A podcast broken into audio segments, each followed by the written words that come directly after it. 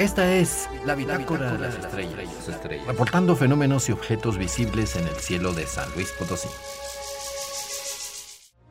Estas noches, en lo alto del cielo, mirando hacia el sur, aparecen tres estrellas muy conocidas. Son las tres Marías o los tres Reyes Magos. Astronómicamente es el cinturón de Orión. Según la mitología, Orión era un cazador que se jactaba de no temerle a ningún animal hasta que lo mató un simple escorpión. No hay que ser presumido.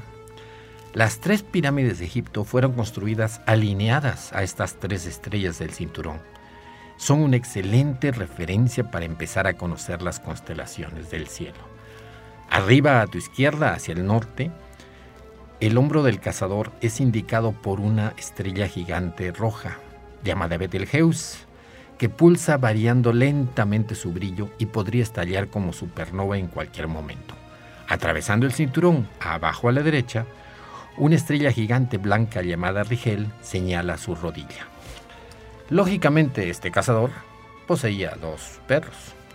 Si continúas la línea de las tres Marías hacia la izquierda unas seis veces el cinturón, encontramos a Sirio, la estrella más brillante del cielo simboliza una joya en el cuello de su gran perro, el can mayor, mientras que arriba hacia el norte vemos a la estrella Procyon de su otra mascota, la constelación llamada can menor. Ya ubicaste tres constelaciones. Utiliza un mapa estelar o una aplicación y descubre tú mismo la astronomía, directa y sin intermediarios. Observa cómo la esfera celeste se va moviendo hacia el oeste cada hora, por la rotación de la Tierra, claro, que gira en el sentido contrario, hacia el este. Los satélites. Prepara tu reloj ya que el 17 de febrero a las 19 horas con 12 minutos desde el sur-sureste verás emerger en el cielo al satélite Ocean o Rocket. Alcanzará su punto más alto a los 55 grados para ocultarse unos pocos minutos después por el norte. Este satélite ruso-ucraniano, lanzado en 1999, utiliza escáneres y sistemas de radar para estudiar la atmósfera de la Tierra, el clima y la profundidad de los océanos. Pasan diferentes satélites cada noche, son muy puntuales y si el cielo está despejado, podrás observarlos con tus amigos. Revisa la página El Espíritu de las Montañas para encontrarlos. La luna. La noche del 16 de febrero es luna llena.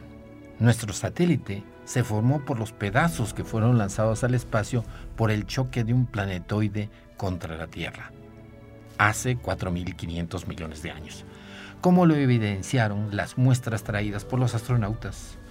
Inicialmente estaba apenas a 22.000 kilómetros y ocupaba una gran parte del cielo. Debe haber sido una vista impresionante aunque causaba enormes mareas en aquellos océanos primigenios sin vida ni peces. En la madrugada encontramos a Venus, hacia el este, como lucero del amanecer. Estas noches será el punto más brillante del cielo. Mercurio estará un poco más abajo, siempre cercano al Sol debido a que su órbita es mucho más pequeña. Esta semana alcanza su punto más alto en su aparición matutina, Atravesando la constelación de Capricornio lo podrás encontrar.